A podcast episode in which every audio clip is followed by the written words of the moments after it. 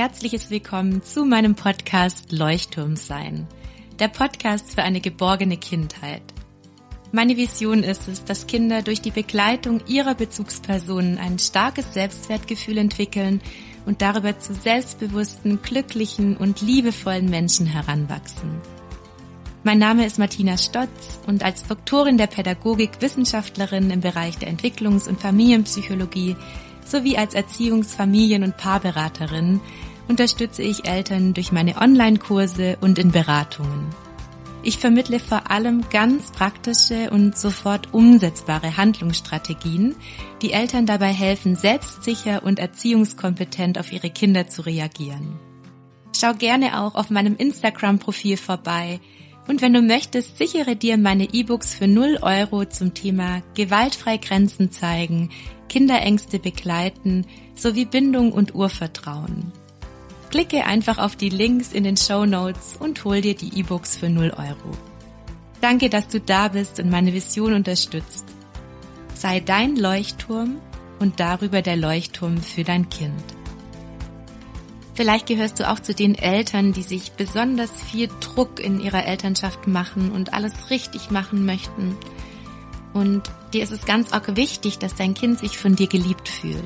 Und gleichzeitig kommst du immer wieder an deine Grenzen, wenn dein Kind plötzlich ganz wütend ist oder deine Grenzen durch das Verhalten deines Kindes überschritten werden.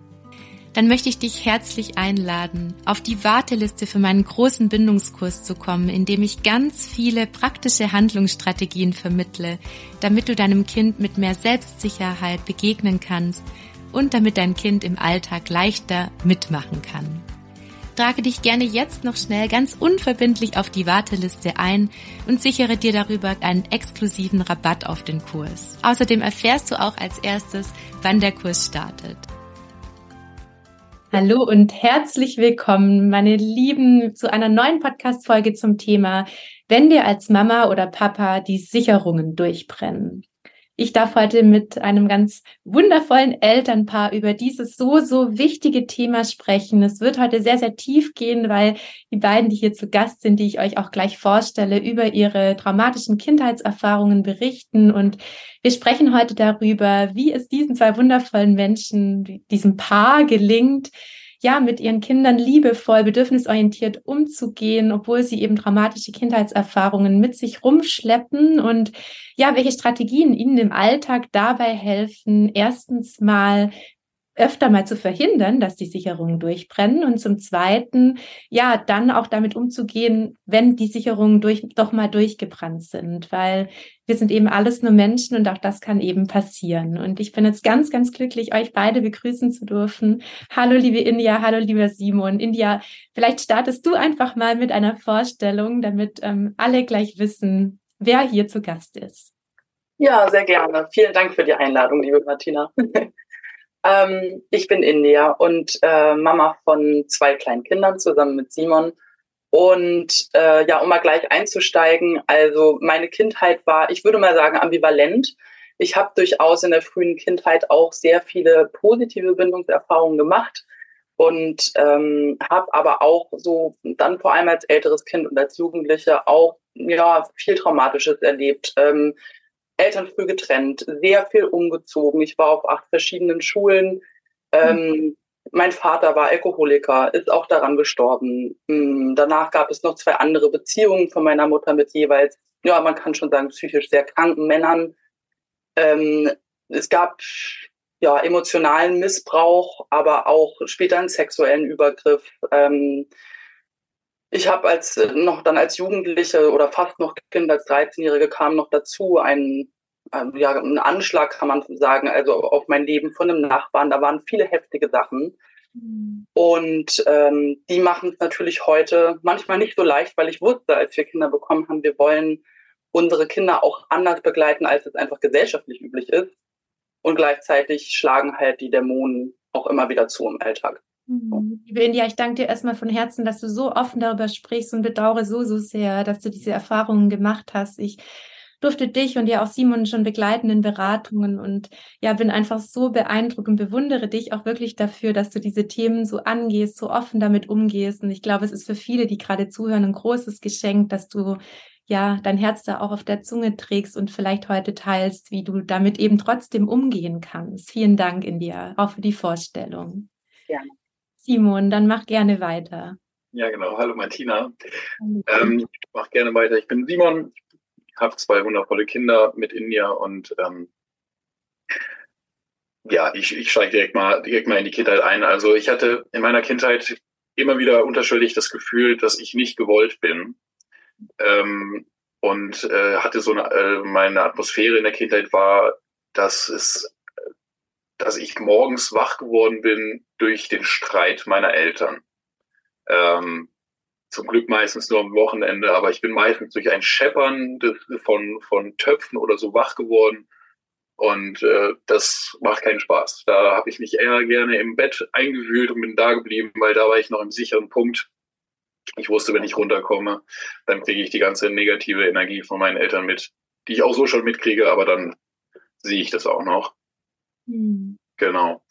Ähm, ich habe eine ADHS-Diagnose bekommen, eine sehr dubiose. Ich habe mitbekommen, wie ähm, ich rausgeschickt wurde aus dem Ärztezimmer, ähm, wo meine Mutter dann noch mit dem Arzt irgendwie was gesprochen hat, was ich immer ganz, ganz schräg fand, weil ich habe Tabletten bekommen, wo ich nicht ganz wusste, was machen die mit mir, hatte immer so eine Angst. Ich habe die genommen, wusste, ich werde dadurch ruhiger, ähm, müde und irgendwas ist aber geheim. Also es war das war echt ganz, ganz seltsam und ich hatte immer wieder dieses Gefühl, Hauptsache, Hauptsache, ich bin still.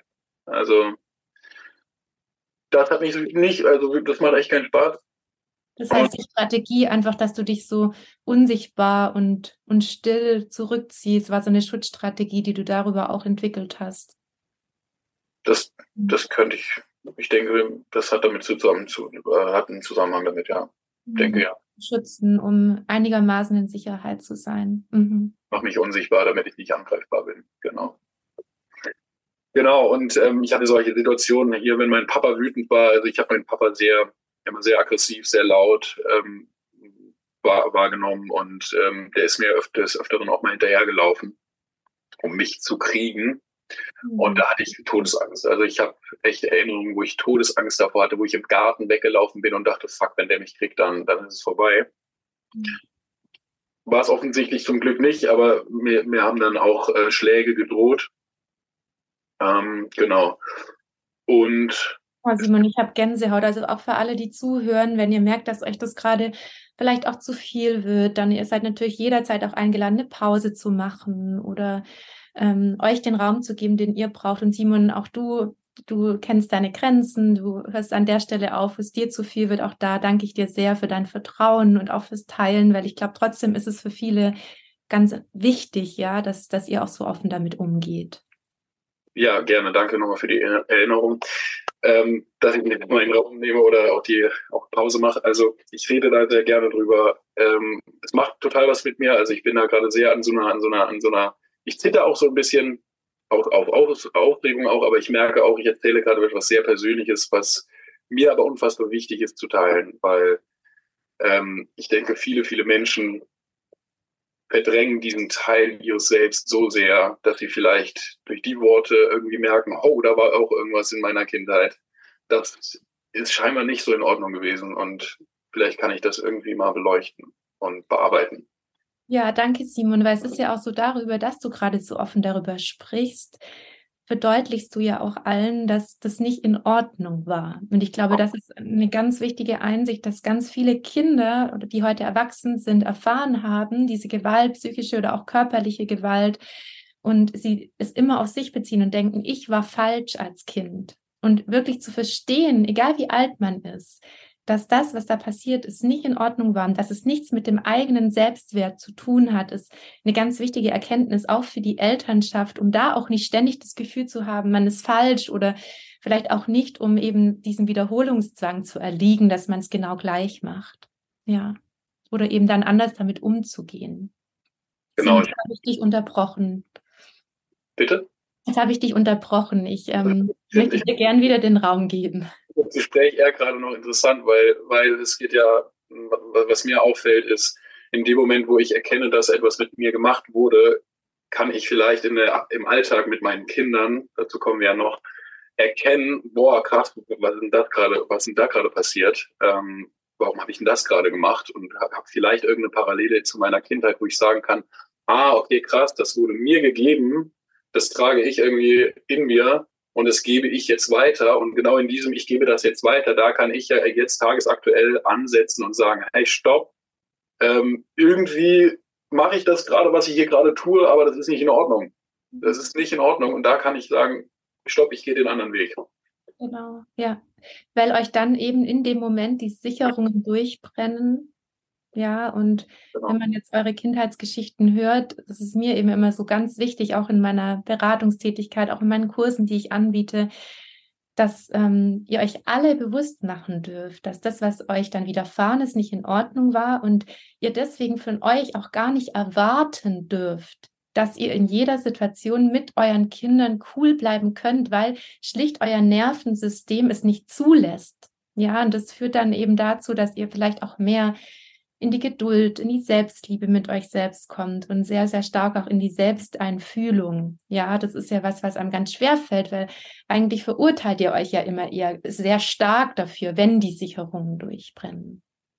Und dann sind die Ansprüche riesengroß, ne? Also so, ich glaube, das ist auch was, das war bei mir so und ich habe den Eindruck so aus der Community, sage ich jetzt mal, dass es äh, so vielen so geht, ne? Also irgendwie ist bedürfnisorientiert, ähm, begleiten immer noch sowas Besonderes, so gesamtgesellschaftlich gesehen. Und als ich das angefangen habe, dann, dann wollte ich aber gleich das volle Programm, ja. Und dann. Ich kenne dich, India, ja, du wolltest gleich von jetzt auf nachher. Nie wieder schimpfe ich mit den Kindern. Das ist ja einfach nicht, also bei mir jedenfalls nicht realistisch, ne? Sondern mich da eigentlich erstmal selber abzuholen, wo ich bin. Und so Selbsteinfühlung oder auch Verzeihen. Und wir, also wir haben ganz viel im Alltag den Blick auf unsere Kinder, was brauchen unsere Kinder gerade und so. Aber erstmal ist ja eigentlich, was, was brauche ich denn, ne? Genau. Und gerade Verständnis mit euren Geschichten. Also das ist auch was, ich habe euch das letzte Mal in der Beratung gesagt, ich ziehe den Hut, wie ihr es schafft, trotz eurer Erfahrungen so liebevoll im Großen und Ganzen eben mit euren Kindern umzugehen und das zu schaffen erstmal. Darauf dürft ihr einfach unglaublich stolz sein und so viele Eltern, die auch gerade zuhören. Ja. Ähm, was mir jetzt nochmal wichtig ist, bevor ich zur nächsten Frage komme, alle, die jetzt eben auch traumatische Kindheitserfahrungen gemacht haben und merken, da wird jetzt gerade was ausgelöst, da kommt gerade was hoch, dann versucht gerne diese Gefühle auch zuzulassen und eventuell sogar dem Ganzen, was ihr erfahren habt, Raum zu geben und ganz liebevoll mit euch zu sein, weil sowohl dir, India, als auch dir, Simon, euch haben ja in dem Moment ganz stark Sicherheit und Schutz gefehlt. Also diese zwei Bedürfnisse sind ja komplett in den Situationen unerfüllt geblieben bei euch. Und das ist auch der Grund für alle, die gerade noch zuhören, warum deswegen auch die Sicherungen so schnell durchbrennen, weil wenn Kinder starke Gefühle zeigen, dann fühlt ihr euch automatisch viel bedrohter, als es andere Eltern tun würden, die nicht diese Erfahrungen gemacht haben. Das heißt, ihr könnt es nicht steuern. Und ähm, da möchte ich jetzt auch gerne nochmal konkret drauf eingehen, wie ihr beide das erlebt, wenn die Sicherungen durchbrennen. Vielleicht erkennt sich da auch der ein oder andere wieder oder die ein oder andere. India, vielleicht magst du anfangen. Ja, ja, es ist eigentlich, sage ich mal, ganz simpel hm, in Situationen, die, glaube ich, jedes Elternteil kennt, nämlich ähm, wenn, wenn es nicht nach Plan läuft. Also es sind so eigentlich Banalitäten im Alltag ich habe eine bestimmte Vorstellung, wie es läuft, so dieses typische, ne, die Übergänge, Kind soll in die Kita, ich habe vielleicht einen Termin oder bringt Zeit, also äh, nichts Schlimmes in dem Sinne. Aber wenn es dann nicht läuft, wenn in Anführungszeichen mein Kind nicht hört und so, äh, also gerade dann mit unserer Tochter, die ältere, ähm, dann äh, ja, also je nachdem, bin ich schon selber sowieso schon im Minus oder ne, am Anfang geht es vielleicht noch, okay, ich bin geduldig und, und, und irgendwann kommt dann so dieser Punkt, das merkt, ne, wo es umschaltet im Gehirn und äh, wo ich nicht mehr, wo ich nicht mehr begleiten kann, sondern wo ich, also es passieren dann auch verschiedene Sachen. Ähm, ich bin, also bei Simon ist es ja tatsächlich auch, auch Gewalterfahrung. Bei mir war es halt eher so dieses, ich bin zum Beispiel durch Schweigen bestraft worden als Kind auch tagelang. Eine Form der psychischen Gewalt, ja, Liebesentzug durch Schweigen. Und mhm. das ist sowas, da, da merke ich, da muss ich halt unglaublich kämpfen. Also ich habe auch Aggression in mir, ich kann auch schreien, ich kann auch schimpfen. Und dann kommt so, das ist dann sozusagen so die erste schlechte Strategie. Und wenn das nichts bringt, dann schweigen. Und es ist auch manchmal ein schwieriger Grad zu, sage ich mal, guten Strategien, wie aus dem Raum rausgehen. Und das, das ist immer noch ein Kampf für mich. Ähm, bestenfalls ne, gewinne ich den auch manchmal dann zu sagen, okay, jetzt statt diesen aggressiven Schweigen, nenne ich es mal, zum Beispiel zu sagen, okay, es ist tatsächlich für mich gerade wichtig, mal rauszugehen aus der Situation, aber ich kann es dann ankündigen, sagen, boah, ich muss mich erstmal beruhigen, ne? so dieses äh, Gefühle benennen, Selbsteinfühlung und kommen gleich nochmal wieder. Genau, und du hast dabei eine gewaltfreie innere Haltung, anstatt eben zu sagen, ich bestrafe dich jetzt durch mein Schweigen, weil du jetzt nicht gerade brav mitgemacht hast, oder? Das ist der große Unterschied dann zwischen den beiden Strategien. Ja, und ich würde auch sagen, es, weil ich habe echt überlegt, auch im Vorfeld, ja, was passiert eigentlich? Weil wenn ich jetzt so die Situationen von außen sehe, dann, also außer in Anführungszeichen, dass ich jetzt schreie, was ja schlimm genug ist, passiert ja gar nicht so viel, aber es ist eher, also auch alleine schon so, was passiert in mir drin. Wir haben zum Beispiel, wir haben auch eine Paarberatung gemacht, wir beide, und da fand ich immer dieses Bild ganz schön, also dass einfach in dem Moment, wo wir so getriggert werden, dann wird ja auch das Kind zum Monster. Ja. Ne? Auf einmal ja. ist das Kind dann das Monster und das ist ja nur mein Film. Und in erster Linie denke ich jetzt gerade, leider auch ich unter diesem Film und auch mein Kind. Also das ist ja so, und das ist einfach was, was mental passiert.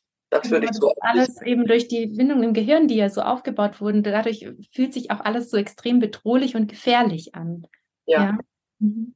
Und dann eben diese Vogelperspektive einnehmen zu können, diesen Schritt zu schaffen, darüber sprechen wir nachher gleich noch, wenn es um die Strategien geht. Nur India, erstmal vielen Dank fürs Teilen, weil das sind auch so die sogenannten Notstrategien, über die ich auch ähm, gerade mit Eltern in meinem Bindungskurs am Anfang immer ganz stark nochmal ins Reflektieren gehe, welche Notstrategien kommen vielleicht auch aus der eigenen Kindheit. India, du hast ja gerade gesagt, das Schweigen kennst du aus deiner Kindheit. Das war eine Strategie, das die deine Eltern angewendet haben. Und es wird eben ganz oft unbewusst übernommen von einem der Bezugspersonen aus der eigenen Kindheit. Wer war das bei dir, India, der geschwiegen hat? Meine Mutter war das. Ja, auch aus eigener Hilflosigkeit. Ne? Und äh, das, ja, genau. Und die kenne ich heute auch, die Hilflosigkeit. Ne? Ja, genau. Und dann ist es einfach eine Strategie, die ist einem bekannt, die ist gewohnt, die wurde einem vorgelebt und wird ganz unbewusst übernommen. Und da geht es jetzt auch nicht darum, jetzt irgendwie Inias Mutter die Schuld dafür zu geben, ja, sondern die konnte es selbst auch nicht besser oder wusste es nicht besser. Es war ihre bestmögliche Strategie, die sie hatte.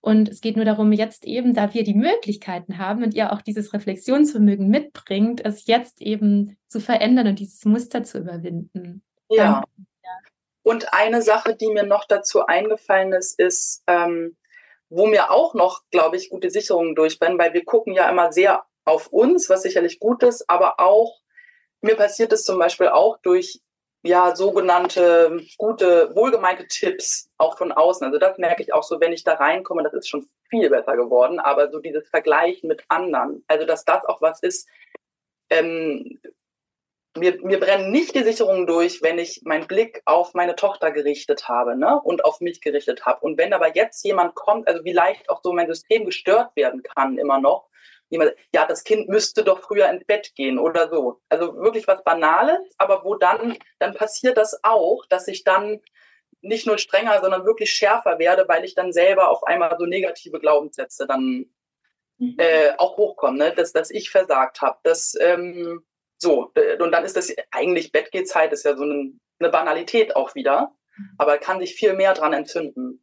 Genau, weil, wie du gerade schon gesagt hast, es wird der negative Glaubenssatz, ich habe versagt oder ähm, ich habe vielleicht einen Fehler gemacht, ausgelöst. Und dieser negative, unbewusste Glaubenssatz, den du ja sehr stark abgespeichert hast durch deine Kindheit, der löst wiederum sehr starke Gefühle aus. Ja, und diese Gefühle wie dann Unsicherheit oder in dem Moment vielleicht auch Panik oder Angst, die erinnern dich eben auch so stark wieder an deine Kindheit. Und darüber ist dieses Gefühl, dieses alte Gefühl von früher viel, viel größer als jemand, ähm, der diese Erfahrung nicht gemacht hat, weil eben so viel alte Gefühle darüber hochkommen. Ja. ja. Mhm. Und weil dir die Sicherheit in dem Moment fehlt. Die Sicherheit, dass du so, wie du bist, richtig bist. Mhm. Ja. Genau. Und vielleicht auch, vielleicht auch der Schutz, weil wenn von jemand von außen kommt und dir sagt, man müsste aber so und du solltest aber so, dann bist du ja auch wieder nicht beschützt, sondern du bist auch wieder, ja, so gefühlt feuerfrei. Du stehst da und andere greifen dich an. Das ist auch was, was dich eben an deine Kindheit erinnert. Also kein Wunder ist diese Situation für dich auch noch zusätzlich schwierig. Und das, was du vorher genannt hast, mit dem das Kind hört nicht auf dich oder das funktioniert nicht, das entzieht dir ja auch komplett die Sicherheit. Hm, ja, weil ja. ist ja sicher Sicherheit, dass du alles im Griff hast, dass es nacheinander läuft, ja. Und das hast du dir vielleicht auch als Strategie aufgebaut und die wird dir dann durch das Verhalten deines Kindes auch wieder entzogen. Ja, Gott, Gott sei Dank kann man manchmal irgendwie auch sagen, aber ja, das ist, das ist echt die Challenge, ne? Weil so. Ja, das Trainingsfeld. Das ist gar nicht so leicht manchmal zu unterscheiden. Also von was ist sozusagen ja wirklich eine negative Strategie, wie würde ich jetzt mal sagen, so richtig Kontrolle, bei mir auch Perfektionismus, ho zu hohe Ansprüche? Mhm. und was ist zum Beispiel ein gesundes Bedürfnis nach Struktur, was ja dahinter stehen kann als gesundes Bedürfnis. Ne? Mhm, ganz genau. Und immer dann, wenn es eben zu sehr starken Gefühlsausbrüchen kommt, heißt es vielleicht, dass du da an der Stelle loslassen darfst, etwas mehr und deine Kinder dann deine besten ähm, Lehrer oder Lehrerinnen sind, um dich dazu aus deiner, ja, aus diesem Muster so rauszuholen. Ja, ja. vielen Dank, India. Ich glaube, da können sich gerade ganz viele wiederfinden, die zuhören. Ähm, Simon, magst du weitermachen? Ja, gerne. Ich ähm, starte direkt mal, also bei mir sind es auch, ich sag mal, alltägliche Situationen. Ähm, mir brennt vor allen Dingen die Sicherung durch oder ist durchgebrannt. Mittlerweile habe ich da Strategien, dass ich das merke, dass ich gerade durchbrenne, und zwar beim, beim ins Bett bringen zum Beispiel. Also wenn ich jetzt meinen Sohn ins Bett bringe und es ist vielleicht fünf Minuten zu früh, äh, dann merke ich schon, hier, er ist noch nicht so weit. Äh, und ich selber bin aber total erschöpft und bräuchte eigentlich selber Ruhe. Also habe das Bedürfnis nach Ruhe. Dann merke ich schon richtig, wie mein Körper unruhig wird. Und ähm, also das ist so eine Situation, wo wir früher vor allen Dingen die äh, Sicherung durchgebrannt sind. Ähm, oder in Situationen, wenn, äh, wenn ich beide Kinder alleine habe, über Stunden und habe zum 20., 30. Mal meine schützende Hand zwischen beide Kinder gelegt und gesagt, wir bleiben heile. Mhm. Und äh, ich mache vielleicht gerade irgendeine Kleinigkeit im Haushalt oder mache irgendwas warm zum Essen oder so. Und äh, das ist dann eine Situation, wenn so mehrere Sachen auf einmal kommen und ich muss schon wieder äh, zu den Kindern gehen und sagen, hier so, hey, wir bleiben heile da da brennt mir manchmal die Sicherung durch und da merke ich auch, da kommt dann äh, das Körperliche, was ich eben aus der Kindheit habe. Ne, dann werde ich, dann greife ich auch mal an den Arm. Ähm, ganz, ganz klar mit dem Gedanken, äh, und ich, ich spreche den jetzt aus, auch wenn das, also das fühlt mich richtig schwer, aber der Gedanke ist irgendwie so, Kind, also in Anführungsstrichen Kind, ich tue dir jetzt weh, damit du merkst, du sollst aufhören. Mhm. Und dieser Satz, also deswegen, es fällt mir so schwer, weil dieser Satz, der ist so dumm. Also ich verstehe. Denkfehler, den du mitbekommen hast, der ist nicht dumm, sondern dieser Denkfehler wurde dir als Kind mitgegeben. Denkfehler, schön, ja. Ja, Denkfehler, genau. Ja, kann, für diesen Denkfehler kannst du nichts. Im Gegenteil, das ist eher, du solltest ganz viel Mitgefühl mit dir haben, dass du diesen Denkfehler mitbekommen hast. Ja. ja. Ja, genau. Ja, und äh, stimmt. Mitgefühl, das ist äh, ja, ich will nicht kurz, aber das ist auch was ganz Entscheidendes, aber da kommen wir nachher noch zu. Ähm, genau, das ist eine Situation, wo wir die Situation, äh, wo wir äh, die Sicherung durchbrennt. Und gerade gestern hatte ich eine Situation mit meinem Sohn, ich war einkaufen mit ihm, der äh, sitzt im Kinderwagen und er wird laut und laut und laut. Und ich erinnere mich noch, dass India mal zu mir gesagt hat, als ich da Stress hatte, wahrscheinlich durfte du als Kind nicht laut sein. Und ich erinnere mich, ich durfte als Kind nicht laut sein. Und habe gestern auch nochmal gemerkt, wie ich richtig, richtig nervös wurde. Und zwar mit dem Thema, hey, da sind ja andere Menschen. Mein Kind kann stören. Mhm. Mein Kind könnte ja stören und gleich kriege ich einen auf den Deckel. Genau, und deine Schutzstrategie, Simon, war ja früher, dich unsichtbar zu machen, so leise wie möglich zu sein. Ja, und dann ist es natürlich doppelt bedrohlich, dreifach bedrohlich für dich, wenn dein Kind laut ist. So fühlt sich das an. Alles in dir schreit, das, was du hier machst, das ist gefährlich, ja. Genau. Ganz genau. Ja. Ja, also da, das ist so diese Situation und ähm, gerade heute, heute Morgen vor zu wenigen Stunden habe ich mit beiden Kindern, äh, habe ich beide Kinder, habe ich beide Kinder gebadet Und die haben miteinander gespielt. Es war wunderbar. Die haben einfach miteinander gespielt. Und ich gucke immer so, äh, dass halt die ältere, meine ältere Tochter ihren Bruder nicht äh, irgendwie unter das Wasser drückt, jetzt mal ganz doof gesagt. Aber wenn die halt mit einer toben, dann kann sowas mal passieren. Und dann bin ich halt da und kann sagen, hey, hier, ich bin da, ne, ihr seid sicher. Ich, so, und dann, dann geht das. Und es gab eine Situation, äh, meine, meine Tochter entdeckt halt ihren Körper und sie entdeckt eben auch, dass ihr Bruder einen anderen Körper hat als sie. So, mhm. und ähm, da war eine Situation, wo sie auf ihrem Rücken lag, äh, sie auf seinem Rücken lag und dann nach seinem Penis gegriffen hat. Mhm. Und ich habe einfach nur gedacht, so, hey, das ist, das ist, für ihn ist es kein Ding. Ja, ich merke, das ist alles okay. Er, er ist nicht wütend oder sonst was.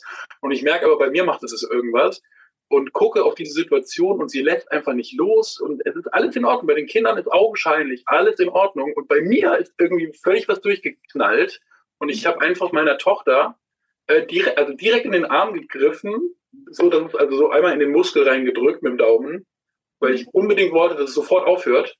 Und die Situation war so, also die konnte ich sowas von gar nicht einordnen dass ich sofort rausgegangen bin, ohne was zu sagen. Ich bin direkt rausgegangen, weil ich merkte, ich habe gerade wehgetan, scheiße, irgendwas ist gerade gar nicht in Ordnung, weil ich dieses Bild von, in mir kommt hoch, oh, das ist grenzüberschreitend, was meine Tochter gerade macht.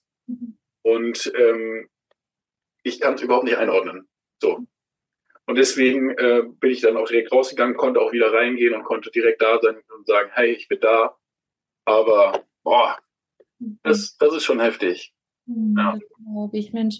Simon, natürlich, weil du in dem Moment dich unbewusst daran erinnert gefühlt hast, wie die körperlichen Übergriffe sich für dich angefühlt haben. Und natürlich in dem Moment du nur noch rot siehst und die Sicherungen tatsächlich durchbrennen, ja, weil du auf jeden Fall ja auch dein Bedürfnis nach Schutz auch deinem Sohn gegenüber leben möchtest und auch ihm zeigen möchtest, dass sein Körper ihm gehört, ja. Das heißt, auch die Absicht dahinter, hinter deinem Verhalten, ist ja auf jeden Fall sehr erziehungskompetent, weil du deinen Kindern beibringen möchtest, dass der Körper ihnen selbst gehört. Ja, und ich, ich glaube auch, da du das so klar jetzt schon reflektierst und es dann auch mit deiner Tochter nachbesprichst, das ist ja, glaube ich, das Wichtige. Da würde ich auch direkt gleich nachher überleiten zu den Strategien. Nur erstmal da auch, Simon, was passiert bei dir in dem Moment? Du bist in einer absoluten Ausnahmesituation, du bist in einem absoluten Notzustand. Ja, und hast dann dein Bestmögliches in dem Moment getan. Irre, ja. Ja. Und die Frage ist ja auch, ähm, wie empfindet auch deine Tochter das Ganze dann? Also da sprecht ihr ja vielleicht danach auch drüber. Und auch da ist nochmal wichtig, eben hinzuspüren, weil oft ähm, denken Menschen, die selber in der Kindheit traumatische Erfahrungen gemacht haben, dass ähm, die eigenen Kinder Dinge viel schlimmer empfinden, wenn man sich mit den Kindern identifiziert. Ja, nur der Unterschied zwischen euch und euren Kindern ist ja, dass eure Kinder ganz, ganz viele positive Bindungserfahrungen mit euch gemacht haben und ganz viel Urvertrauen entwickeln konnten, weil ihr ihnen im Großen und Ganzen, das kann ich bestätigen, weil ich euch begleite, Beratungen, dieses Urvertrauen mitgegeben habt. Und dieses Urvertrauen hattet ihr nicht. Deswegen habt ihr ganz bestimmt Dinge viel schlimmer empfunden, als eure Kinder das tun. Ich möchte jetzt überhaupt gar nicht kleinreden, ja. Also Gewalt ist nichts, was ähm, in Ordnung ist. Nur, das ist nochmal auch ganz wichtig, dass ihr auch versucht, den Anspruch, den ihr an euch selbst habt, entsprechend einzuordnen, weil diese Überidentifikation eben ganz leicht stattfindet, dass man denkt, mein Kind fühlt sich jetzt so schlimm, wie ich mich früher gefühlt habe. Ja, nur glaub, mit euch wurden Sachen. Damit. Ich glaube, das stimmt total. Ja. ja. ja. Also das, was du gerade beschreibst, das habe ich ähm, schon mal erlebt in einem Gespräch, also in einem Gespräch, was ich versucht habe, äh, mit meiner Tochter aufzubauen. Das sah dann so aus, dass ich irgendwie so einen ganz dollen Lied hatte. Also so, so, so unbedingt wollte ich so, hey, meine Tochter, ich will dir jetzt was sagen, was mir total wichtig ist, ähm, dass es bei dir ankommt. Und ähm, ich hatte nur irgendwie gesagt, hattest du in dieser Situation Angst? Also ich rede jetzt von einer anderen Situation. Hattest du in dieser Situation Angst? Und sie sagte ja. Und dann habe ich gesagt, hey, es tut mir leid, dass ich dir Angst gemacht habe. Und ähm, ich weiß nicht, wie sie da reagiert hat, aber es war halt so, dass sie klar ist. Ich habe gemerkt, hey, wenn, wenn, äh, wenn sie merkt, Papa ist sicher und Papa schützt gerade, mhm. dann ist sie auch klar und kann damit völlig fein ab äh, dann Haken dran setzen irgendwie. Mhm. Ich habe nur gemerkt, mir reicht es nicht, weil ich würde so gerne ihr geben, so, das, das passiert auf gar keinen Fall nochmal und ähm, du bist jetzt die ganze Zeit sicher und diese Seite, die da irgendwie einen Fehler hat bei mir, die kriegst du nicht mehr ab oder so.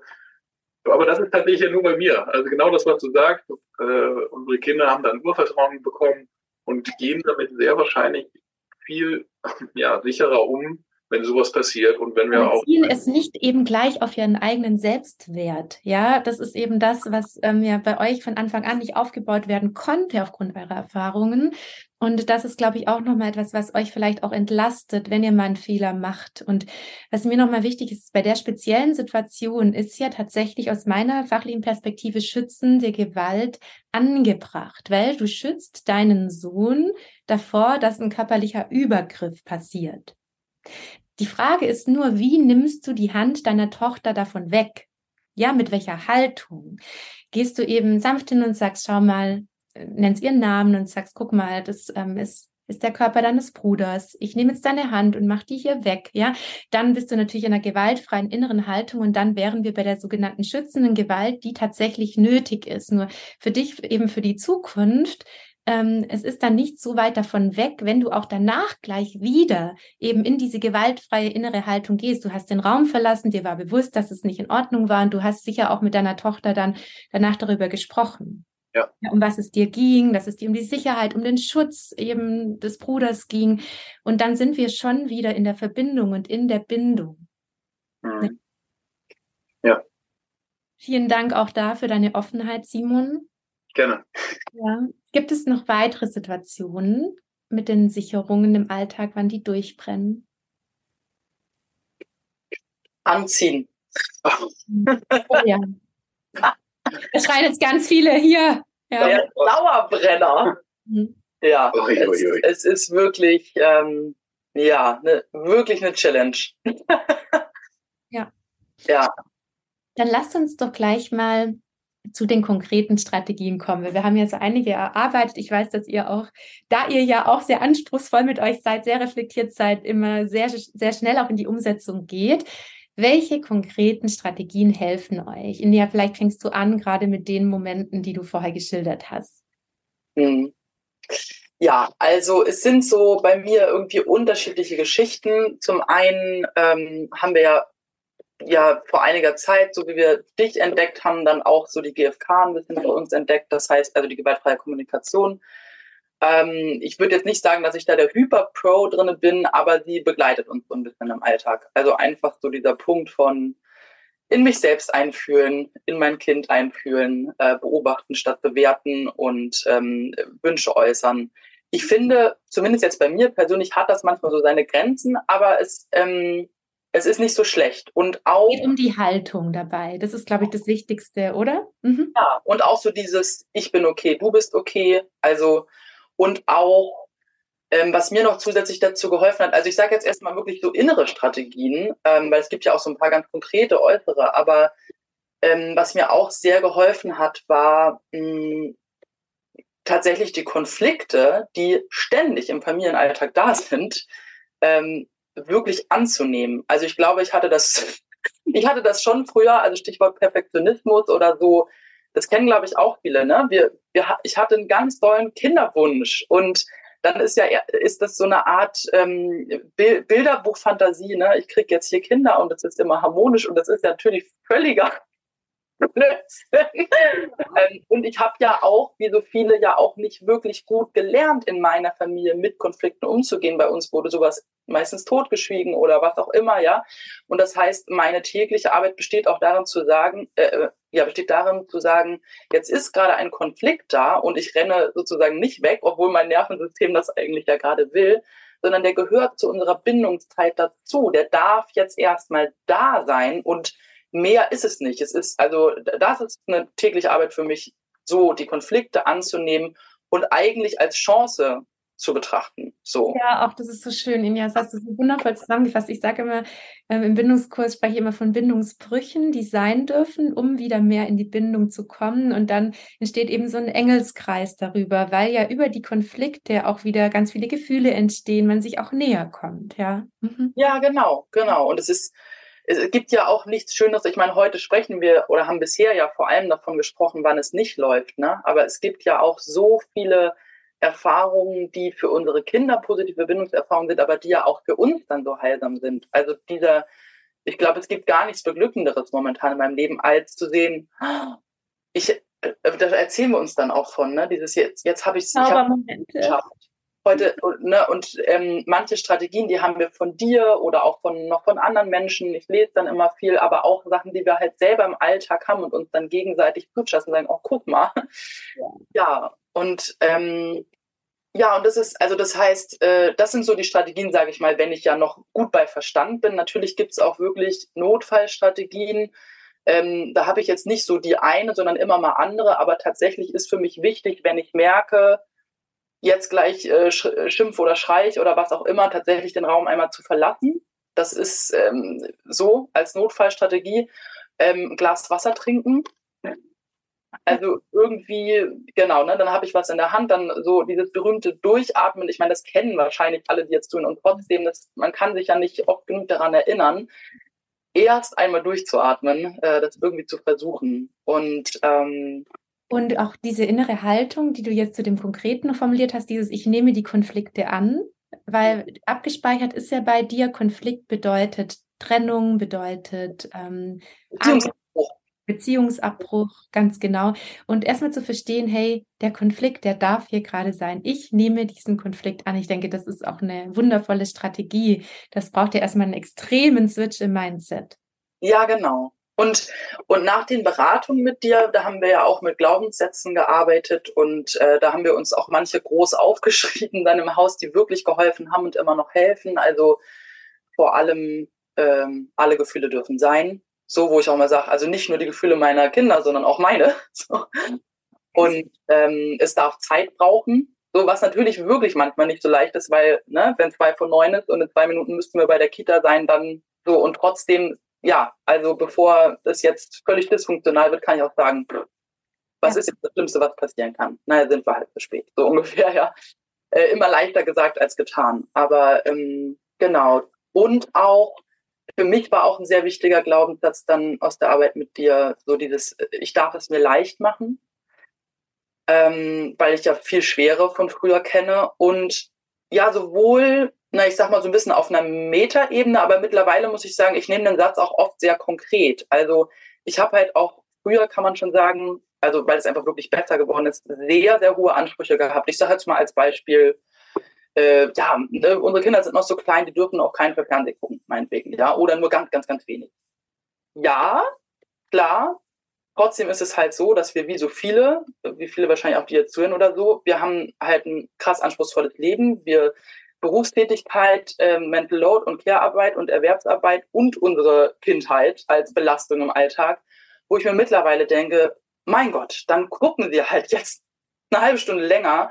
Die Kirche mal im Dorf lassen, oder?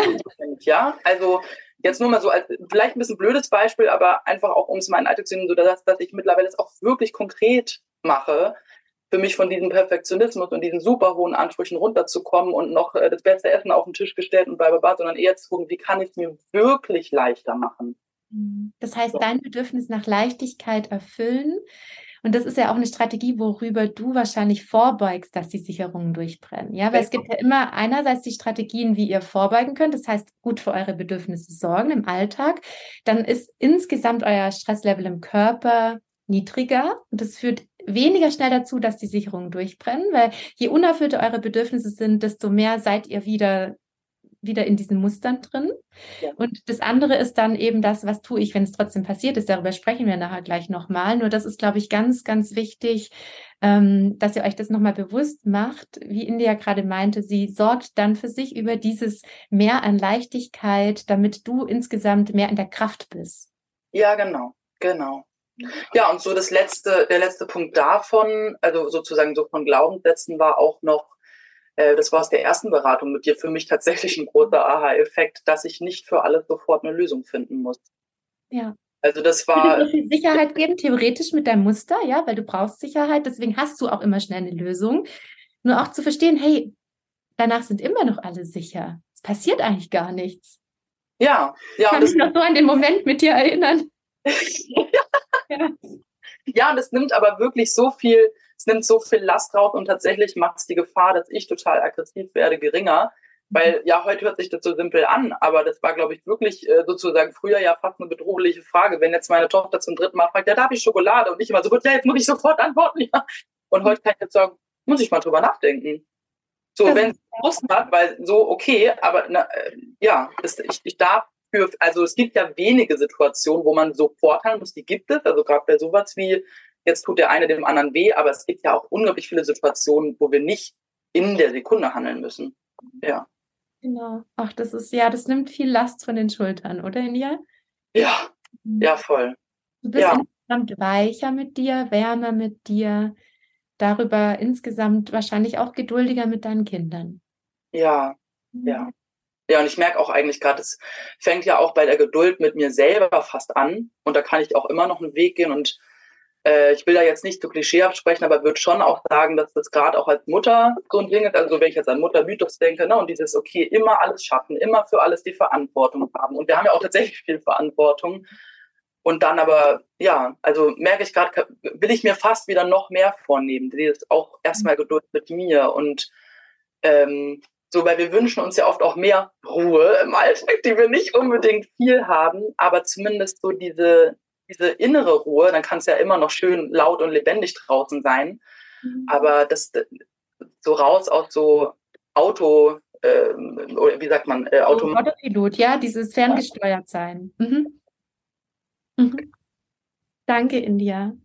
Simon, was sind deine Strategien, um vorzubeugen, dass die Sicherungen nicht durchbrennen? Weil ich glaube, ähm, das ist auch etwas, worauf du so unglaublich stolz sein kannst. Auch gerade das mit der körperlichen Gewalt hast du ja zunehmend wirklich extrem gut ähm, überwinden können und für dich andere Strategien finden können, worauf du so stolz sein darfst. Ähm, wie hast du das geschafft für alle, die selber vielleicht auch manchmal zu körperlicher Gewalt neigen? Also abgesehen von der körperlichen Gewalt ist es so, dass ich generell sehr körperlich bin, äh, auch was die Kommunikation angeht. Und vor mehreren Wochen ist mir das erst nochmal so richtig bewusst geworden, dass ich da irgendwie einen körperlichen Zugang brauche, dass ich meinen Körper mehr spüre. Und da bin ich auf der einen Seite dazu gekommen, erstmal tatsächlich meinen Schlafrhythmus zu ähm, ja, also einen klaren Rhythmus für eine Schla für, also einen klaren Schlafrhythmus zu finden, dass ich wirklich versuche, zu einer gewissen Zeit ins Bett zu gehen und meistens zu der gleichen Zeit aufzustehen. Und wenn das nur vielleicht zehn Minuten oder so äh, anders, äh, anders ist. Und tatsächlich äh, ähm, habe ich mir angewöhnt, den Snooze-Modus komplett auszuschalten, weil ich mich da auch belesen habe, dass es total doof ist für den Rhythmus. Und da kann ich nur an, an jeden appellieren. Lest euch da ein, Snooze ist wirklich nicht gut für, für unseren Körper. Das ist echt gar nichts. Ähm, genau, also das, das, ist tatsächlich eine Strategie. Schlaf ist wahnsinnig wichtig, gerade für mich. Und geht ja mit kleinen Kindern immer super, ne? Geht mit kleinen Kindern immer super. Also mein Ziel ist es, um 23 Uhr die meine Augen zu schließen und um 7 Uhr aufzuwachen. Ja. Mir ist noch gar nicht gelungen, noch nicht einmal. Also um 7 Uhr aufstehen, okay, aber 23 Uhr ins Bett gehen und Augen zu, das noch nicht. Aber mhm. trotzdem ist da dieser, dieser Rahmen da und ich versuche mich immer wieder da, dahin anzunähern. Und ich merke, es ist gut für dich zu sorgen, für dein inneres Kind zu sorgen, dein Stresslevel runterzubringen, weil Schlaf ja auch Stress abbaut. Okay. Mhm. Und hinzu kommt jetzt nur das, das Körperliche vor allen Dingen. Ähm, ich mache jeden Morgen fünf Minuten Yoga. Mhm. Ähm, das geht natürlich vor allen Dingen nur dann, wenn wirklich das, mein, äh, meine Kinder nicht mit mir aufstehen. So, ja. das ist halt die Challenge irgendwie dabei. Manchmal gelingt es auch mit den Kindern, das zu machen. Ja. Und abends mache ich auch nochmal eine Viertelstunde Yoga das ist wirklich, das sind so Spots, das sind so, so kleine Inseln, die ich mir da geschaffen habe, wo ich dann auch wirklich weiß, okay, und da ist wirklich meine, meine Zeit für mich. Für mich als Simon, wo ich wirklich merken kann, ich bin. So. Genau. Ähm, ja, und in Situationen. Gänsehaut. ja, das ist einfach dir diese Zeit zu nehmen für dich, um für dich zu sorgen. Das ist ja die schönste Form der Selbstliebe, die dann ermöglicht, Liebe den Kindern gegenüber zu empfinden. Genau. Genau, und ich, ich habe festgestellt, in dem Moment, wo ich mich fühle, erst dann kann ich auch mich in andere Menschen einfühlen, besonders natürlich meine Kinder. Und wenn gerade dann Konflikte entstehen, ähm, ja, erst dann kann ich wirklich handeln, äh, mit meinem Hirn einschalten und nicht äh, irgendwie rumschreien, sondern auch überlegen, hey, wie finde ich denn jetzt gerade mal eine Lösung dafür?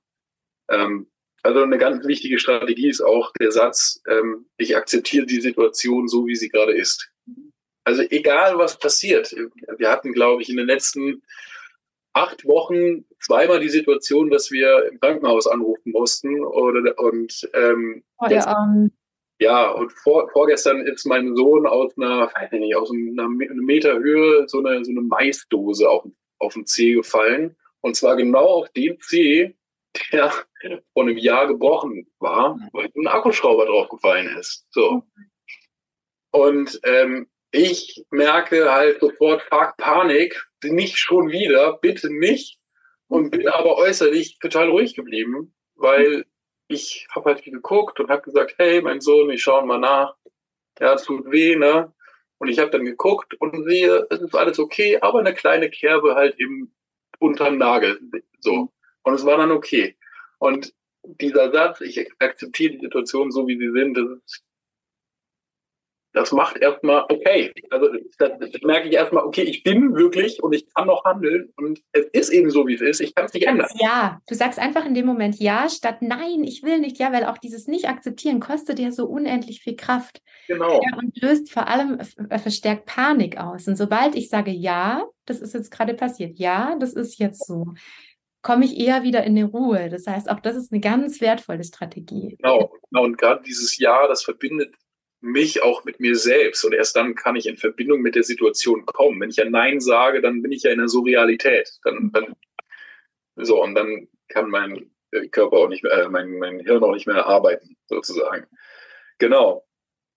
Und was, was, was ich auch spannend finde, ist, wenn ich in Situationen bin, wo ich mit den Kindern nicht loskomme, oder äh, ich studiere jetzt auch noch und wenn ich überlege, so, hey, wenn ich, wenn ich das und das jetzt nicht hinkriege, dann passiert was und. Und wenn ich diesen Gedanken greifen kann, also das, das passiert dann so automatisch, so, ah Mann, ich habe Stress und ich muss ja eigentlich und und dann versuche ich den Gedanken zu greifen und zu sagen, so, ja, und wenn ich heute nicht studieren kann heute Abend, dann werde ich morgen die Prüfung nicht bestehen, dann werde ich äh, nächstes Jahr nicht arbeiten können, um Geld zu verdienen, dann werden wir alle auf der Straße landen und dann werden wir alle ganz schlimme Krankheiten kriegen und wahrscheinlich Mm-hmm.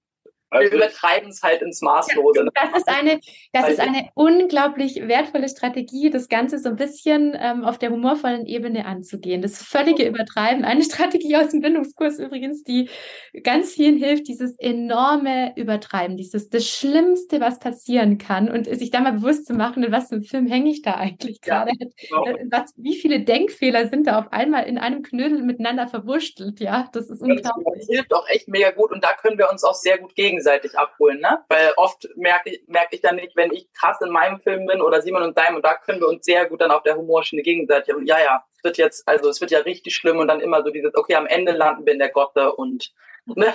nichts mehr zu essen, eure Kinder haben nichts mehr anzuziehen.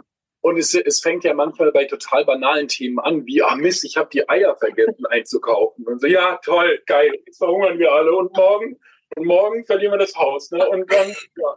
da lache ich schon gleich mit. Das ist auch diese Leichtigkeit, die ihr euch darüber holt, oder?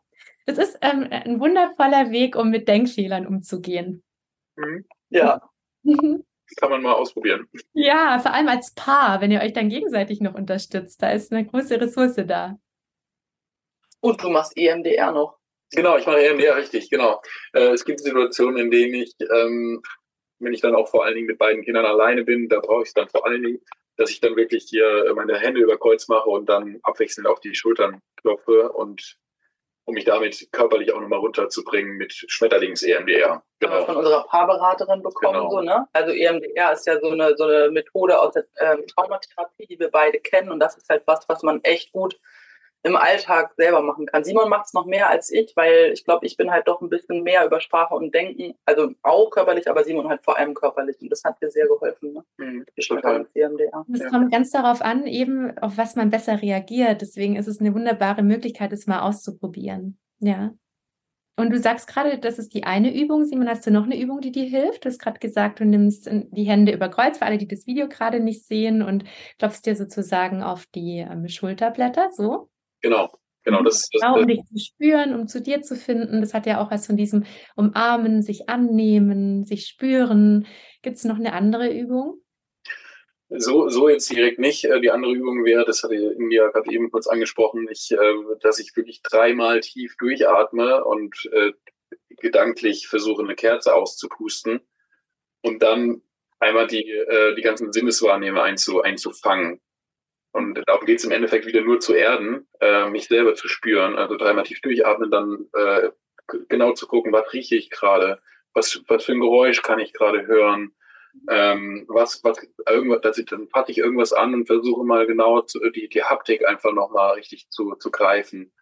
Ähm, und danach ähm, mache ich die, danach mache ich direkt eine, eine, eine, eine schnelle, kurze Entspannung, indem ich meine, meine Schulter nach hinten drücke, einmal meine Brust rausstrecke. Also im Endeffekt im Yoga spricht man auch vom Herzöffner. Mhm. Ja? Und Herz ähm, wieder für die Kleinen öffnen dann in dem Moment und für sich selbst. Genau. Und auch beim Körper zu signalisieren, hey, es ist, du, du bist selbst sicher. Ne? Also ich bin sicher und Genau, weil das funktioniert tatsächlich darüber, dass ihr den Körper entspannt. Signalisiert ihr automatisch am Gehirn, hey, wir sind eigentlich in Sicherheit. Deswegen empfehle ich euch auch allen, wenn ihr jetzt schnell dazu neigt, dass die Sicherungen durchbrennen, immer wieder konkrete Entspannungsübungen in den Alltag einzubauen. Das kann immer mal wieder eine warme Badewanne sein oder eine Wärmflasche, die ihr euch macht oder eine Kuscheldecke, in die ihr euch regelmäßig reinkuschelt. Hauptsache, euer Körper kommt in die Entspannung. Deswegen, Simon, auch bei dir das Yoga, das du auch so regelmäßig machst, ist so hilfreich. Und gerade wenn ihr dramatische Kindheitserfahrungen habt, braucht ihr diese körperliche Entspannung tausendmal mehr als andere Menschen. Ja, weil ihr dauerhaft in einem angespannten Zustand seid, weil ihr euch ja von eurem Nervensystem her durch die Erfahrungen, die euer Körper abgespeichert hat, in einem sogenannten Kriegszustand, immer in so einem Hab-Acht-Zustand befindet. Und das kennen ganz viele Eltern, die ich auch begleite, dieses ständige Gefühl von Anspannung. Ja. ja, und deswegen ist da diese Entspannung des Körpers, so liebevoll mit dem Körper zu sein. Dazu gehört übrigens auch eben die Ernährung, ganz, ich sag, ähm, im Bindungskurs ist es zum Beispiel bei mir Modul 2, wo es um die Feinfühligkeit sich selbst gegenüber geht, wo wir wirklich verschiedene Ebenen der körperlichen Entspannung abdecken und dafür Strategien erarbeiten, um eben gut vorzubeugen, dass die Sicherungen möglichst wenig durchbrennen. Ich glaube, das ist ja auch was, was viele Eltern kennen, also gerade dann auch mit kleinen Kindern. Ich merke das manchmal ja, wenn ich dann schon total gereizt bin und mhm. dann erst nach einer Stunde merke, ja, ich muss halt auf Toilette. so, Ganz also. genau. Ja, genau. Körperliche Bedürfnisse, wie auch Hunger oder zu wenig getrunken oder was auch immer. Ja, genau. Das, das ist das, was ich meine. Und auch das im Hier und Jetzt ankommen, Simon, die Strategie ist, glaube ich, auch nochmal ganz entscheidend. Diese Achtsamkeitsübungen, die es ja auch in verschiedenen Varianten gibt. Ja.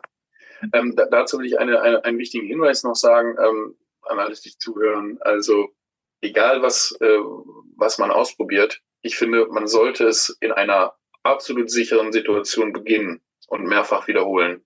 Weil ähm, zum Beispiel diese Schmetterlings-EMDR, die ist mir schon vor über einem halben Jahr begegnet, also oder die habe ich kennengelernt vor über einem halben Jahr.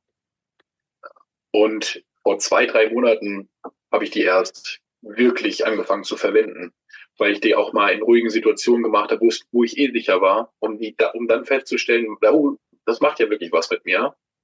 Weil wenn man in, wenn ich in Situationen bin, wo es eh schon echt, also wo, wo, wo echt Not am Mann ist, dann ist es schwierig, etwas zu machen, was man vorher noch nie gespürt hat. Also das. Ganz, ganz wichtiger Punkt, weil das Gehirn ist dann aufnahmefähiger für was Neues. Das liegt daran und deswegen ist, machen auch ganz, ganz viele Eltern äh, meine Meditation, diese fünf Minuten Glaubenssatzmeditation. Also falls ihr auch mit was Kleinem anfangen möchtet, es reicht auch vollkommen aus, wenn ihr die während des Autofahrens hört oder während ihr euch fertig macht. Ja, also setzt euch da auch nicht so unter Druck, dass es dann die perfekte Situation braucht, um das zu machen, sondern wichtig ist erstmal, es einfach irgendwie zu machen und irgendwie anzufangen und gerade die kurzen Meditationen. Ich habe zum Beispiel jetzt gerade eine ganz neue Meditation auch, ähm, die heißt ähm, Schutz und Sicherheit in sieben Minuten, gerade für alle Eltern, ähm, wenn die Sicherungen schnell durchbrennen, weil gerade dieses unerfüllte Bedürfnis nach Schutz und Sicherheit da eine große Rolle spielt. Also da lade ich euch auch herzlich ein, nochmal durch meine Podcast-Folgen zu stöbern und alle Meditationen hoch und runter zu hören, um zu gucken, was euch am meisten berührt. Ihr Lieben, jetzt wir können noch stundenlang reden. Ich möchte gerne noch abschließend eine Frage stellen. Und zwar passiert es ja doch manchmal, dass die Sicherungen durchbrennen, auch wenn ihr wirklich schon so reflektiert seid, so viele Strategien anwendet und wirklich ganz bemerkenswert und beeindruckend auch mit euren dramatischen Erfahrungen umgeht. Ähm, was ist euer Umgang damit? Da haben wir ja auch schon viel zu erarbeitet. Was hilft euch da, um nicht völlig in der Selbstverurteilung zu landen? Also ich, soll, ich fange mal an. Ne? Mhm, ja. Das, tatsächlich ein Punkt. Ich muss sagen, zum Glück fällt mir diese Nachbearbeitung relativ leicht. Ich glaube, wenn, wenn ich mich dann erstmal wieder beruhigt habe, weil dann kann ich ja auch was tun, ne? Also dann, und, und das ist dann, dann versuche ich auch, ähm, ist dann meistens unsere Tochter, ihr, also auch einfach, weil sie schon sprechen kann und das und nicht, ähm, ihr dann was im Gespräch zu, zu geben, was ich mir ja wirklich auch selber mehr gewünscht hätte. Ich habe es ja auch erlebt, aber eben vielleicht zu wenig. Und ich sage ganz konkret, dass, dass es mir leid tut, dass ich es dass ich's bedauere, was passiert ist, dass ich jetzt meinetwegen geschrien habe zum Beispiel oder so. Und tatsächlich, also es, es funktioniert auch nicht immer so, weil ich merke auch, ähm, meine Tochter und ich haben auch unterschiedliche Liebessprachen, das kennen ja vielleicht auch viele. Also ich bin eher so übers Sprechen, sie eigentlich gar nicht so. Das heißt, da muss ich auch echt, lerne ich sie immer noch kennen, ne? Was braucht sie? Manchmal habe ich das Bedürfnis zu sprechen und sie eigentlich nicht dann bin ich halt erstmal körperlich da, ja, und dann sage ich das meinetwegen als inneren Monolog, aber ich sag mal spätestens abends, wo wir im Bett sind, wenn wir zwar nicht jeden Tag, aber immer wieder auch so dieses Feiern und Bedauern machen als Ritual im Bett, dann kann ich nochmal sagen, ich habe das so bedauert, dass ich dich vorhin angeschrien habe. Ähm, das war nicht okay. Das war ein Teil in mir, der selber verletzt ist und der dann manchmal so böse wird. Und dann frage ich auch sie, ne, wie, wie ging es dir denn? Hattest du Angst? Und mittlerweile kann sie das auch, und das ist auch für mich heilsam, dass sie dann ähm, das auch nochmal richtig erzählen kann. Ähm, verarbeitet sie es nochmal neu, weil sie merkt, sie ist jetzt wieder in Sicherheit bei dir. Ja, du kannst das Ganze einstufen, es hat nichts mit ihrem Wert zu tun. Ja, genau. Also, und insofern ist es das, also ihr dann auch helfen, die Gefühle zu benennen und einzuordnen und ähm, aber auch mir selber dann zu verzeihen und, und ihr auch zu, zu vermitteln, ja, ich bin ein Mensch, ich, ich mache Fehler. Ähm, aber es hat nichts, es hat, du bist halt nicht schuld, es hat nichts mit dir zu tun. So. Du bist wertvoll, auch wenn ich vorher geschrien habe, sondern das war bei mir, ja, und du bist nicht verantwortlich für meine Gefühle. Ja. Ja, auch ja. Das, ja, da geht mir so das Herz auf in mir, wenn ich das höre, weil wenn deine Tochter diese Erfahrung macht, auch durch solche Gespräche, darüber lernt sie ja auch so viel ähm, über den Umgang mit eigenen Fehlern. Ja. Darüber ja. seid ihr ja auch so ein wundervolles Vorbild, weil ganz viele erwachsene Menschen können sich ja bis heute nicht eingestehen, wenn sie mal einen Fehler gemacht haben, sondern ähm, reden sich raus und äh, der andere war schuld und sonst anstatt einfach zu sagen, ja Mist, das, das geht auf meine Kappe, ja, das hätte ich ja. gern anders gemacht. Beim nächsten Mal denke ich dran. Eigentlich ist es ja entlastend durchaus, also nicht im Sinne von jetzt dann weg, sondern, sondern wirklich im Sinne, also es ist ja für mich ist es gut zu wissen, dass ich die Verantwortung habe und gleichzeitig mit mir selbst mitfühlen kann. Und bei unserem Sohn ist es halt so, der ist noch ein bisschen kleiner, der, also wir sprechen viel mit ihm und der sagt auch schon viele Worte nach, aber halt noch nicht in Sätzen. Dann geht es vor allem irgendwie über den Körper so, also und da mm, und das, das ist unglaublich berührend. Also wenn, wenn ich da dann gerade war, äh, dann nochmal zu sagen danach, ja eigentlich da, da mache ich dann äh, wieder die gewaltfreie Kommunikation und sage, du, du brauchst eigentlich gerade Nähe. Ja, ne, da, also dann, dann kommt auch richtig bei ihm so diese Erleichterung von, oh, ich werde wieder gesehen, ne? Und dann sind wir wieder in Verbindung. Ja, und das, das ist auch ähm, für viele, die Kinder haben, die eher nonverbale Empathie aufnehmen können. Du hast ja gerade von den Sprachen der Liebe gesprochen. Es gibt Kinder, die möchten nicht so gerne über Gefühle sprechen. Das ist trotzdem hilfreich, die eigenen Gefühle weiterhin zu benennen und eben das, was du gerade so schön beschrieben hast, in ja innerlich in dieses Bedauern zu gehen, weil Kinder spüren alles, was wir denken. Ja. ja. Ja. Danke, dass du das auch nochmal geteilt hast. Ja, wichtige Strategie. Simon, möchtest du noch was ergänzen? Ich weiß, du hast ganz ähnliche Strategien, nur. Ich habe ganz, ähm, ja, ich habe ganz ähnliche Strategien. Also in dem Moment, wo ich einen Fehler mache, nehme ich den halt schon äh, in dem Moment als beobachtende Person wahr, während ich auch agiere, was ganz weird ist irgendwie. Und ähm, ich kenne das, man ist so in diesem Modus und denkt sich, was mache ich hier eigentlich? Genau, ja. genau, genau. Und äh, ab und zu werde ich dann irgendwie lauter und, äh, und formuliere dann, was ich gerade tue und in was für einem Struggle ich bin, während auch nur meine Kinder beide da sind. Also das sind überhaupt nicht die Ansprechpersonen, aber in dem Moment äh, sage ich das, um selbst wohl nochmal zu hören, was gerade passiert. Hast du ein Beispiel? Ähm, boah, das war, das war eine Situation irgendwie mit beiden Kindern alleine. Ähm, wir haben irgendwas gespielt. Meine Tochter hat ähm, stand auf einem Spiel drauf und ich habe ihr dreimal gesagt, hier, ich, ich möchte, dass du da runtergehst. Es geht davon kaputt. Und dann habe ich sie eben ähm, so, so ein klassischer Sicherungsdurchbrenner ist dann, dass ich sie hochnehme und halt ein bisschen doller drücke. Ähm, äh, und dann zur Seite stelle. Und dann, und in dem Moment, wo ich das gemacht habe, merke ich so, sag mal, ah, warum nimmst du deine Tochter hoch? Ja, und äh, äh, nehme sie hoch und werde halt richtig wütend, stelle sie wieder ab und äh, raste halt ähm, sehr laut aus und eigentlich aber gegen mich selbst gerichtet. Mhm. Ähm, war dann wirklich so, ich glaube, eine halbe Minute total wütend, und dann bin ich zu den Kindern äh, äh, gegangen wieder. Ähm, also ich war die ganze Zeit bei den Kindern, aber ich habe dann auch zu den, äh, also wieder Kontakt mit den Kindern ganz aktiv aufgenommen, habe sie angeguckt und habe mich beruhigt. Und bei meinem Sohn ist es so, dass ich zu ihm sage, hey, ich bin wieder da, Papa ist wieder da. Mhm. Auch in noch eine Aufregung. Also diese innere Haltung, die ist absolut entscheidend. Die ist immer entscheidend. Also egal was man sagt, es bringt gar nichts, wenn man innerlich total am Kochen ist. Das ja. ist spüren Kinder ja total. Diese Diskrepanz ist sogar verunsichernd, ja. Genau, genau. Und gerade bei meiner Tochter ist es so, ähm, da, da brauche ich nicht mit Worten kommen. Mhm. Äh, wenn, wenn ich ruhig bin und sage meinem Sohn zum Beispiel, hier, Papa ist wieder da, du bist sicher, dann ist der safe. Dann, da kann er sich, dann lehnt er sich bei mir an und ist absolut, dann kann der sich beruhigen, kann das verarbeiten, was gerade passiert ist und atmet durch.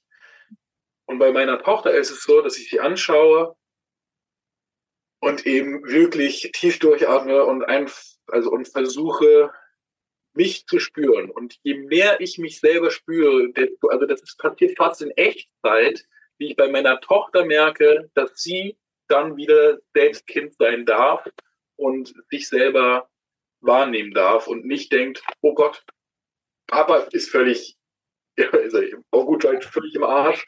Äh, ich weiß nicht, was bei mir los ist, ne? Sondern in dem Moment, wo ich sicher bin und ich mich wieder, wieder erde, können die Kinder sich fallen lassen. Und das heißt, über deinen regulierten Zustand schenkst du auch deinem Kind wieder diesen regulierten Zustand. Ja, ja. das ist ja genau das, ähm, ja, was eine unfassbare Leistung ist. Mhm. Ich hoffe, euch ist das bewusst.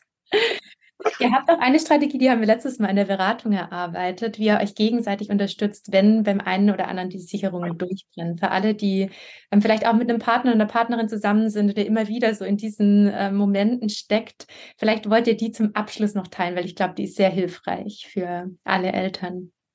Ja, wir, wir sagen tatsächlich, äh, Stopp. Also wenn wir zusammen mit den Kindern sind und einer rastet gerade aus, äh, weil und der andere ist nur ruhig, weil der hat ja was anderes gemacht oder so, ähm, dann, dann gehen wir zueinander und sagen auch Stopp.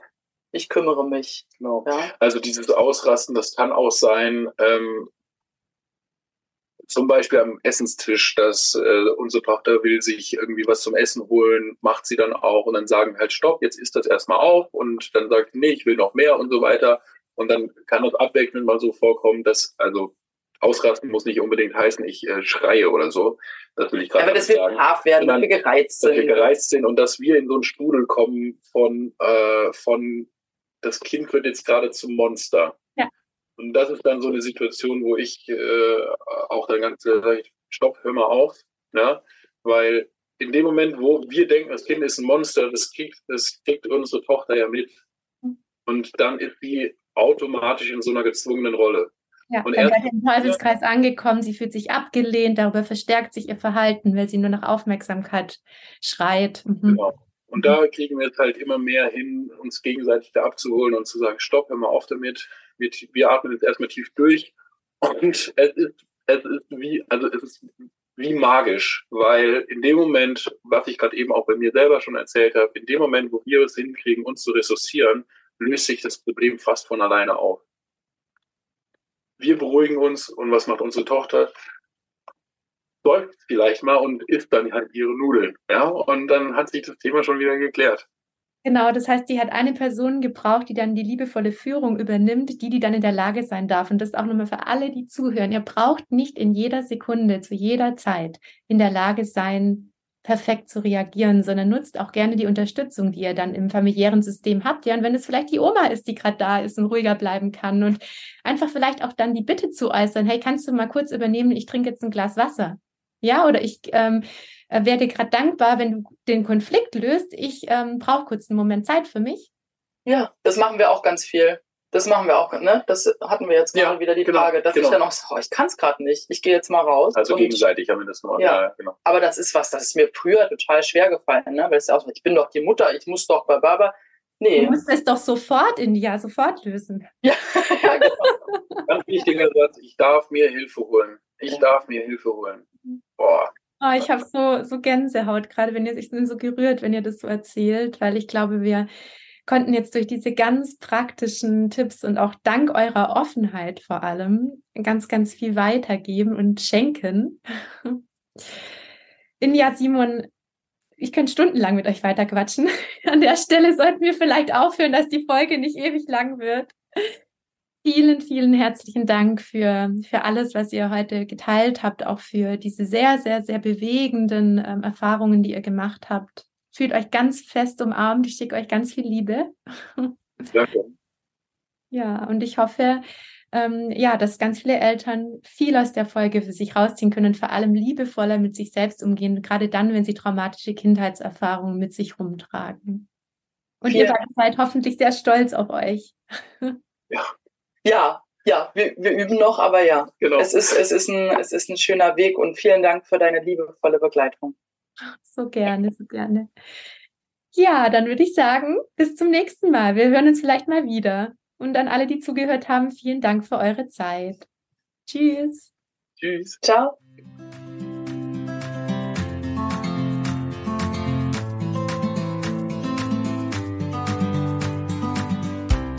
Was, du stehst noch nicht auf der Warteliste für meinen allumfassenden Erziehungskurs, den sogenannten Bindungskurs, der dir dabei hilft, Bindung mit deinem Kind täglich zu leben, egal wie alt dein Kind gerade ist?